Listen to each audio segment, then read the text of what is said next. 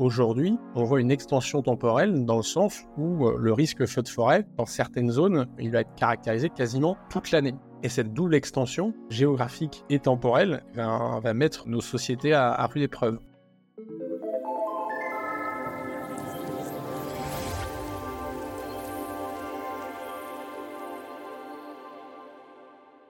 Bonjour à toutes et à tous, Jeune Pousse, le podcast Futura dédié aux initiatives positives et à impact, aborde aujourd'hui un sujet particulièrement brûlant, les incendies de forêt et les moyens technologiques pour y faire face. Avant de commencer, quelques chiffres qui font froid dans le dos. Selon le système européen d'information sur les feux de forêt, 2022 a été la deuxième année la plus difficile en termes de superficie détruite et de nombre d'incendies depuis 2006 en Europe, avec plus de 830 000 hectares ravagés. Ces incendies ont engendré 2,5 milliards d'euros de coûts pour l'Union européenne, ainsi qu'un coût humain inestimable. Dans le monde, selon une étude réalisée conjointement par le Global Forest Watch, le World Resources Institute et l'Université du Maryland, les feux de forêt ravagent annuellement 3 millions d'hectares de plus qu'il y a 20 ans, soit une superficie équivalente à celle de la Belgique. C'est deux fois plus qu'au début du siècle. Au total, depuis 2001, le monde a donc perdu 119 millions d'hectares de forêt, pourtant vitales dans la lutte contre le réchauffement climatique. Et quand on voit que depuis début mai 2023, le Canada est en proie aux flammes à tel point que les fumées voyagent jusqu'en France, tout ça n'est pas très rassurant accélération du réchauffement climatique, mais également de l'activité humaine, les facteurs sont nombreux et il s'agit aujourd'hui de trouver les moyens pour y faire face. Les moyens technologiques notamment, comme les initiatives de mes invités du jour, Julie Dotel, cofondatrice de EONEF, et Thibaut Refait, officier de sapeur-pompier et cofondateur d'Atraxis.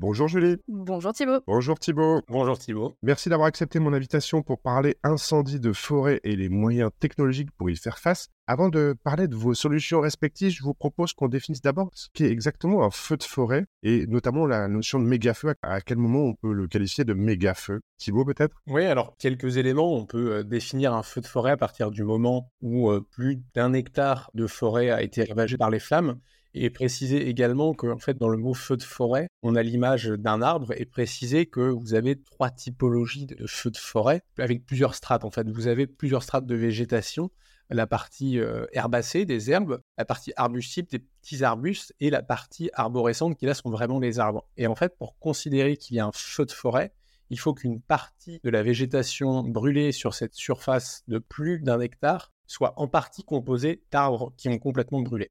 Pour la partie méga-feu, il n'y a pas vraiment aujourd'hui de définition scientifique de ce qui est un méga-feu. On va dire qu'il y a plutôt un consensus pour préciser qu'un méga-feu est un feu qui va sortir de la norme ou de la distribution euh, mathématique.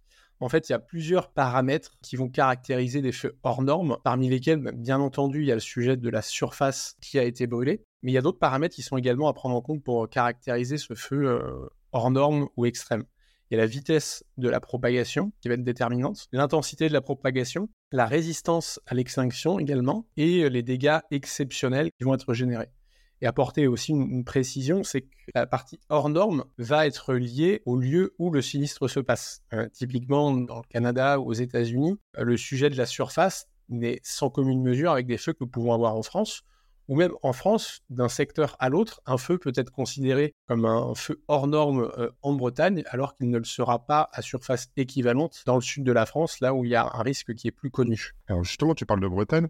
Euh, apparemment, en France, si l'année 2022 a été malheureusement historique par le nombre de feux de forêt, l'intensité, le nombre d'hectares brûlés, 172 000 hectares, soit six fois plus que la moyenne. Elle a été aussi par la répartition géographique sur des territoires habituellement peu concernés, comme euh, justement la Bretagne, le centre, le Girin à quoi on doit s'attendre dans les prochaines années, voire décennies? Il y a une, une, extension du risque feu de forêt, une double extension, une extension géographique. Euh, comme tu le mentionnais, euh, en forêt, des forêts qui brûlent dans des endroits où traditionnellement les feux de forêt étaient bien moins importants. Et la deuxième extension, c'est l'extension euh, temporelle. Avant, la période de feu de forêt était quand même relativement définie dans le temps, pour être très général, de juin à septembre. Et aujourd'hui, on voit une extension temporelle dans le sens où euh, le risque feu de forêt, eh ben, euh, dans certaines zones, il va, se, il va être caractérisé quasiment toute l'année.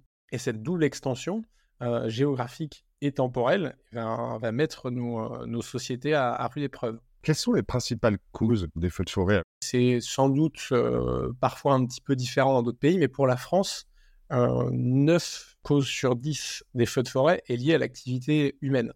Et bien souvent, l'activité humaine alors est liée à de l'imprudence, c'est le facteur principal, ou parfois, euh, malheureusement, mais c'est plus euh, marginal, à des actions volontaires. Il paraît que certains feux sont bénéfiques pour la forêt, pour se reformer, se régénérer. Est-ce que c'est vrai? Alors, je ne sais pas si on peut préciser qu'ils sont bénéfiques pour la forêt. Enfin, je ne suis pas forcément euh, qualifié pour, pour répondre à ça, mais il y a des choses intéressantes à noter.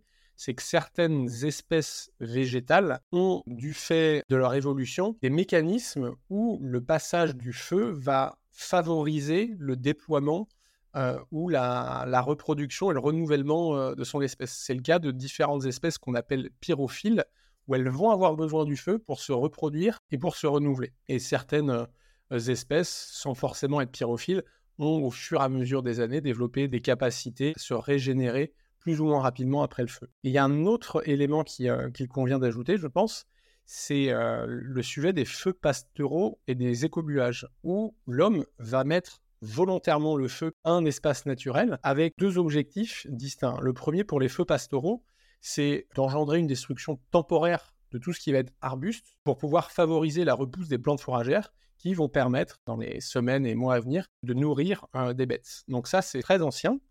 C'est plutôt présent dans, le, dans le sud-ouest, dans les Pyrénées, ce qu'on appelle des feux pastoraux.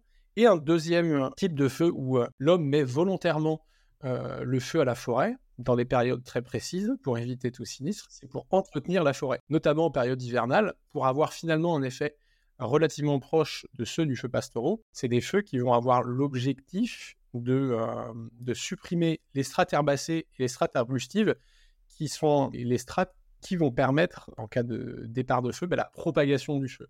Parce que si en dessous, entre guillemets, de gros troncs, vous avez aucune matière combustible, le feu a peu de chances de se déployer jusque dans les cimes et de se déployer rapidement. Pour préciser que c'est un dispositif qui doit être maîtrisé et c'est pas euh, lancé comme ça, bien sûr.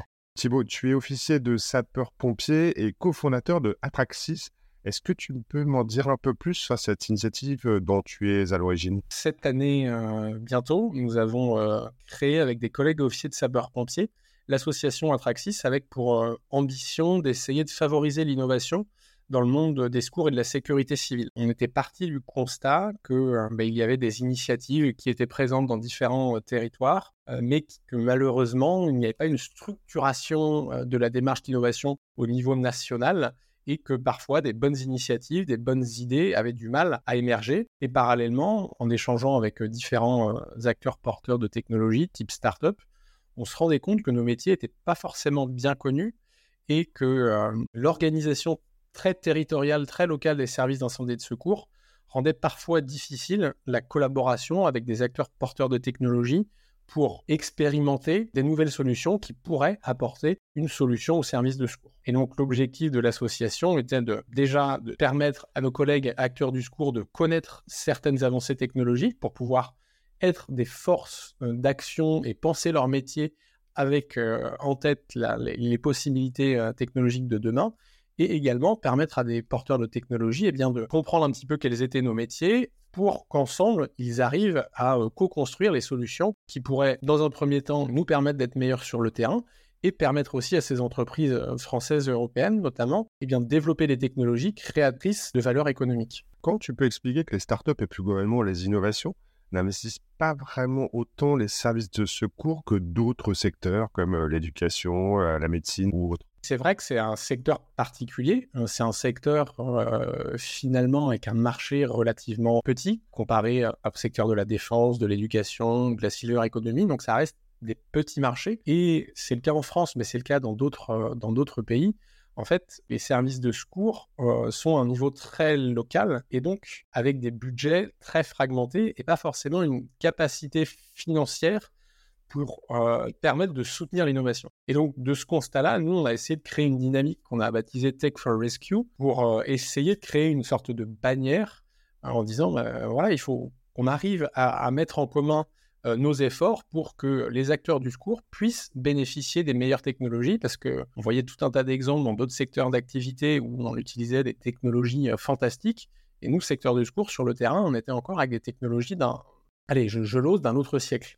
Et, donc, l'objectif c'est de l'association, c'est aussi une prise de conscience vis-à-vis d'investisseurs, vis-à-vis d'institutionnels, pour dire que si on ne facilite pas l'innovation, si on ne l'encourage pas particulièrement dans notre secteur d'activité, eh bien, potentiellement, les porteurs de technologie et les financiers vont s'orienter vers des secteurs où c'est relativement plus facile. Et pourtant, les acteurs du secours ont besoin de, nouvelles technologies pour réaliser des missions toujours plus euh, intenses et, complexes. Est-ce que tu aurais un ou deux exemples justement de, de start-up ou d'innovation que euh, vous avez pu accueillir ou accompagner en tout cas dans le cas de votre structure? Oui, alors peut-être des exemples plutôt sur euh, les feux de forêt, mais préciser qu'on travaille aussi sur, sur le secours routier, sur la prise en charge préhospitalière, sur l'intervention en milieu contraint. Mais pour ce qui est des feux de forêt, peut-être présenter trois startups sur les trois grands temps qu'on définit dans le feu de forêt. Tout d'abord sur la prévision, une startup avec qui on, collabore depuis quelques temps maintenant, qui est HD Rain, qui a la capacité de, suivre très finement la pluviométrie dans des surfaces beaucoup plus petites que ce qui se fait actuellement. Et donc, si on arrive à mesurer hein, la pluie très finement et le niveau de pluie sur un territoire donné, on peut aussi permettre d'évaluer euh, la sécheresse. Donc, ça, c'est un premier exemple pour la partie prévention pour la partie détection précoce, qui est un, sujet un petit peu d'actualité, de deux entreprises. 22, qui est une entreprise spécialisée dans le computer vision, donc euh, la, vision assistée par ordinateur, qui va avoir la capacité de détecter des situations particulières. Ah, et donc, dans les situations particulières, eh bien, bien, entendu, on a un départ de feu qui peut être détecté sur euh, des caméras qui sont soit mises sur des pilotes, sur des ballons ou sur des avions de surveillance et puis Midgard qui fait des, choses similaires à 22 en computer vision pour essayer de détecter des départs de feu. Et un troisième point, de deux entreprises sur la partie intervention. Alors, l'entreprise Zellup, qui là n'est pas une entreprise du numérique, mais on peut aussi innover aujourd'hui sans forcément être dans, dans, le monde numérique, qui a développé une lance qui permet, dans le cadre du feu de forêt, de maximiser l'impact et l'effet de l'eau en économisant de l'eau dans un rapport de 4 à 5 et en permettant, euh, car le système s'appuie sur un mélange d'eau-air pour être plus efficace, permettre aussi aux sapeurs-pompiers de bénéficier de l'air qui parcourt le tuyau pour protéger ses voies pulmonaires lorsqu'il est sur un sinistre euh, de feu de forêt. Et en dernier point, peut-être parler d'Aria Fire, qui est une, euh, une entreprise corse qui a développé en partenariat avec un, chercheur du CNRS, Jean-Baptiste Philippon, un module qui va permettre eh bien, de confronter un modèle de mathématique de propagation de feux de forêt à des observations réalisées avec un survol d'avion. Et l'objectif, eh bien, en superposant un modèle et la réalité, c'est d'avoir un algorithme qui va apprendre.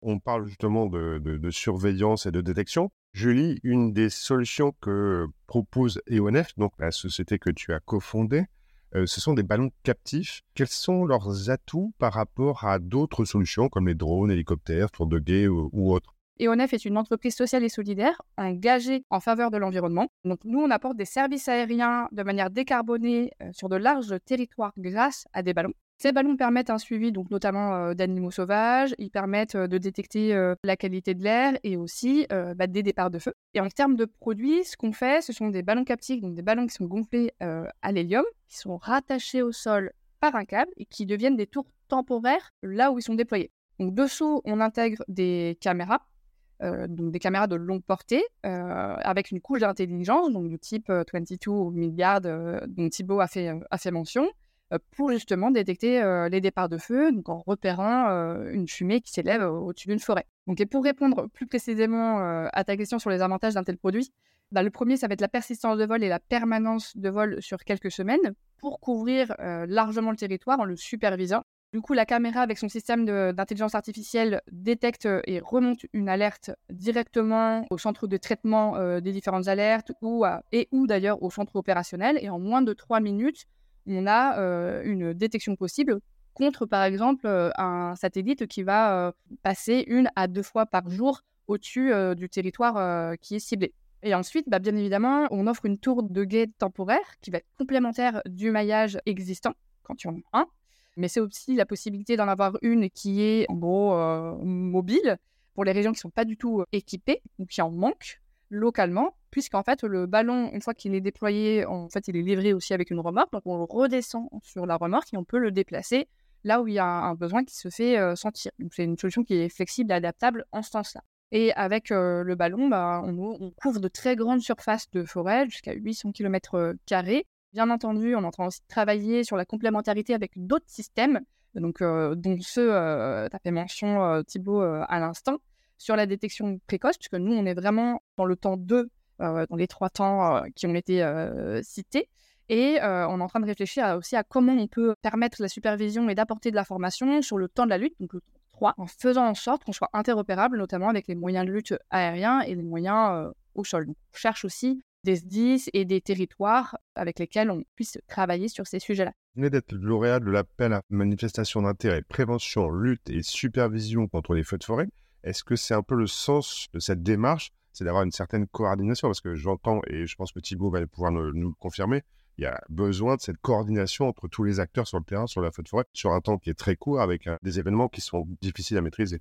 Oui, c'est ça. Bah, nous, on a une solution qui est, prête et qui a déjà été déployée sur Marseille l'été dernier. Notre objectif voilà, reste de préserver nos forêts en détectant rapidement les feux et pour éviter qu'ils ne prennent une trop grande ampleur et deviennent incontrôlables. Bah, plus on prend un feu tôt, moins il y a de moyens en fait, de lutte à mettre en place. Et cette AMI apporte à la fois de la crédibilité et de la visibilité.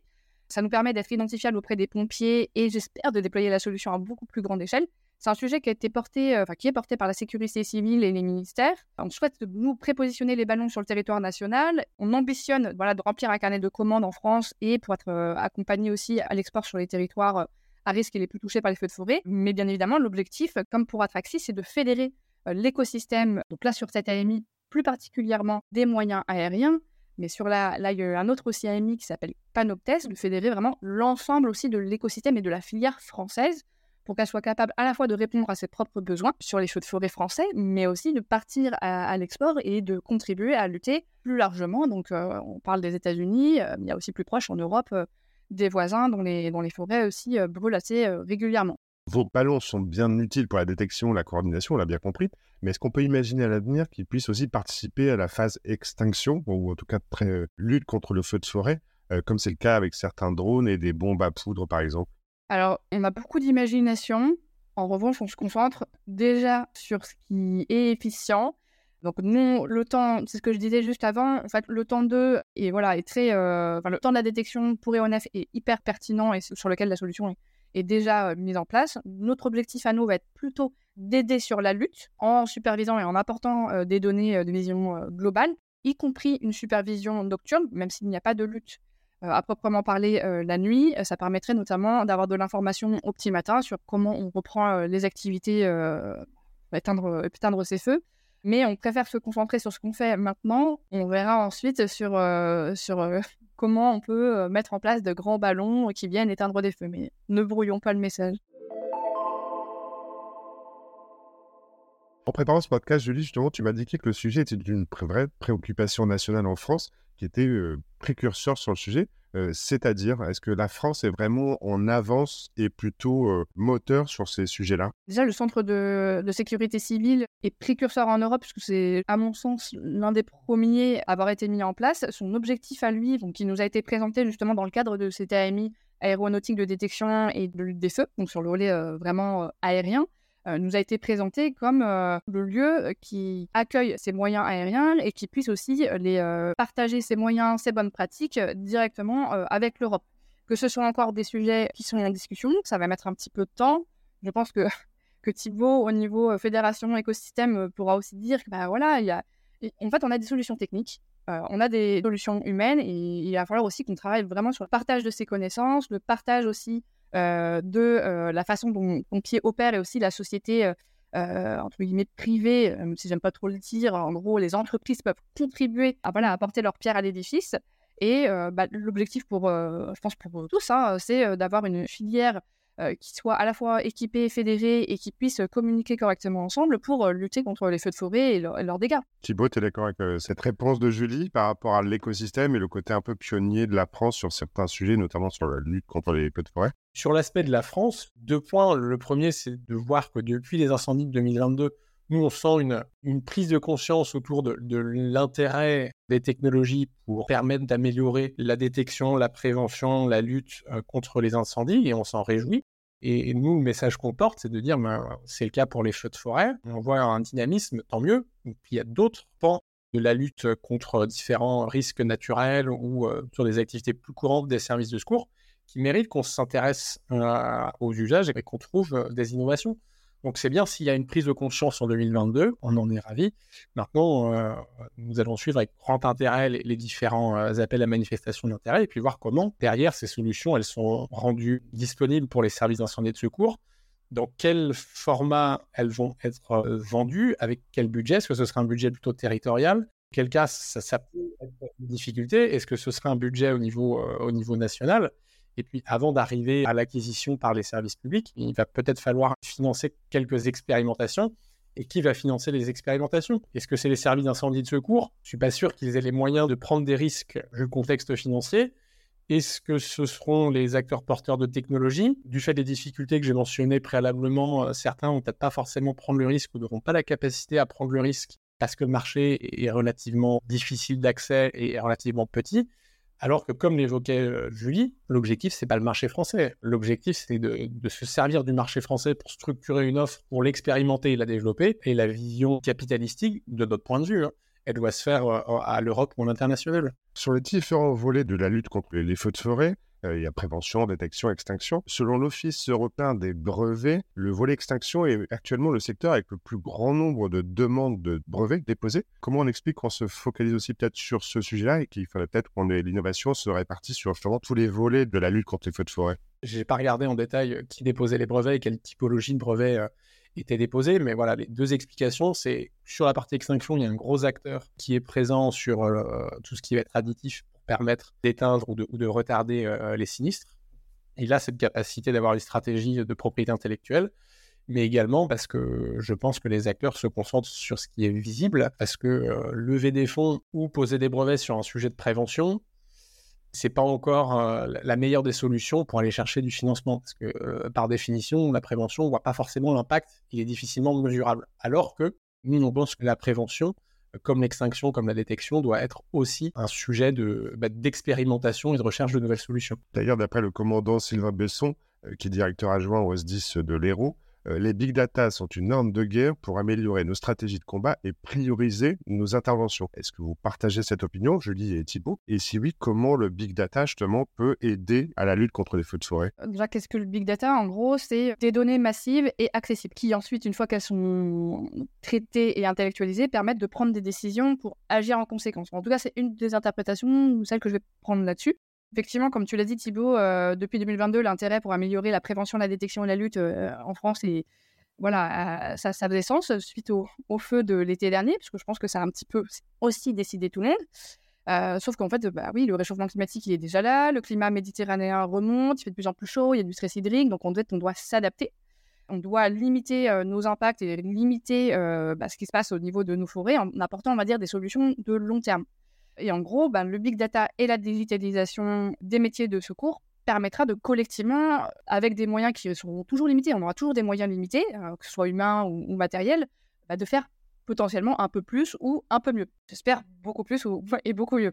Euh, mais à mon sens, voilà, c'est une partie de la réponse, le big data. Et ce qui est important en fait dans, la, dans ce, que, tu dis dans l'acidation, c'est euh, prioriser les interventions. Et à mon sens, c'est coordonner et bien y répondre en groupe. Alors, le big data et les données vont rendre visible ce qui est l'intelligence de terrain qui existait déjà. Euh, vous prenez des, zones connues dans le sud-est de la France, certains anciens sapeurs-pompiers disent bah, s'il y a un feu qui part dans cette zone-là, globalement, le comportement, s'il y a telle typologie de vent, on connaît globalement le comportement. Et ça, cette intelligence de terrain euh, expérientielle, elle était ce qu'elle était, elle a été euh, pour une bonne partie pertinente, mais aujourd'hui, grâce aux données, on va pouvoir objectiver concrètement le comportement du feu. Alors, il y a, je ne vais pas dire une quinzaine, mais un certain nombre de modèles de propagation de feux de forêt dans le monde, euh, différents labos de recherche, dont euh, le laboratoire euh, du CNRS accorté avec le modèle Firecaster, qui, travaillent sur ces sujets-là. Et en fait, nous, ce qu'on voit, c'est pas forcément ce qui est possible aujourd'hui, mais c'est la tendance.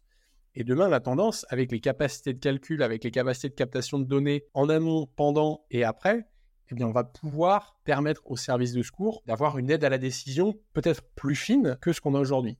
En précisant que, euh, de toute façon, ce pas les modèles de prédiction qui ne prendront pas sur euh, la marche des opérations de secours, mais que ça permettra d'aider les secours et aussi ça permettra d'aider euh, les acteurs de la recherche pour comprendre un phénomène qui est aujourd'hui très complexe parce que multi multi paramétrique. Voilà, on a tout un tas de modèles de propagation sur des feux différents, typologie euh, de feu et de topographie de territoire. Et en fait, ben, on va avoir euh, peut-être la solution robotique qui va être très bien euh, appliquée à, cette, ce cas d'application. Peut-être que le ballon va l'être beaucoup plus sur les territoires plats où il y a ces types de vent, etc. Et que le gel inifugé, ben, en il va correspondre à ce type d'essence d'arbre. Donc, c'est en fait, ça va être une complémentarité des différentes solutions. On ne va pas forcément avoir l'ensemble qui sera pertinent sur euh, bah, tous les cas de figure. On arrive malheureusement à la fin de ce podcast. À l'un et l'autre, est-ce que vous avez un dernier mot à toutes les auditrices et tous les auditeurs qui nous écoutent et qui voudraient justement s'engager dans la lutte contre les feux de forêt? Quel message chacun vous voulez leur faire passer? Alors peut-être un message euh, de prévention tout d'abord, parce que le premier engagement, c'est respecter les consignes déjà. Euh, préciser que euh, bah, c'est une nouveauté de 2023. Il y a la météo des forêts qui a été créée avec quatre niveaux de, représentation de danger très élevé, rouge à danger faible en vert. Donc déjà, le premier engagement, eh ben, c'est de euh, respecter les consignes qui sont communiquées par les services préfectoraux dans les territoires pour ne pas aller dans les massifs, même si on est en vacances, même si on va aller profiter de la nature parce qu'on a une semaine et qu'il faut absolument rentabiliser la semaine de vacances pour faire les randos prévus. Respecter les consignes de prévention et la météo des forêts est déjà une première étape. Et puis après, le deuxième engagement, c'est euh, de sensibiliser autour de soi, parler de cette fameuse météo, être bien conscient que, comme on le disait en introduction, 9 fois sur 10, c'est le fait d'activités anthropiques qui génèrent des feux de forêt. soyez responsables euh, cet été, évitez les, les mégots jetés, particulièrement l'été, même si l'hiver, c'est aussi très con de jeter un mégot. Euh, ne faites pas de barbecue, les plans de chasse, c'est très bien. Et, et, respectez, et respectez la forêt. Et si vraiment euh, pour des profils plus particuliers, des profils par exemple de data engineers qui veulent donner un peu de leur temps euh, bénévolement pour travailler sur des sujets, ou d'autres acteurs qui ont des compétences spécifiques, n'hésitez pas vous pouvez solliciter euh, l'association ou euh, des sapeurs-pompiers près de chez vous pour bah, mettre à profit des compétences technologiques dont les services d'incendie de secours vont avoir besoin dans les années à venir. Julie, un dernier mot? Les solutions, elles existent. On cherche des mises en relation avec des territoires, des décideurs publics et des acteurs en demande de ces solutions. Donc, moi, j'ai envie de vous dire, parlez de ONEF, parlez d'Atraxis autour de vous. Parlez-en à vos décideurs publics, appelez vos mairies, vos casernes, bah, justement pour que ces vigies détection précoce et des ONEF soient déployés près de chez vous. Un grand, grand merci en tout cas à tous les deux d'avoir accepté mon invitation. Merci pour toutes ces explications. Merci à vous, auditrices et auditeurs, pour votre attention. N'hésitez pas à nous laisser un commentaire et n'oubliez pas de vous abonner. Au revoir Thibaut. Au revoir. Au revoir Thibaut. Au revoir Julie. Au revoir Julie. Au revoir à tous les deux. Et à tous, à bientôt.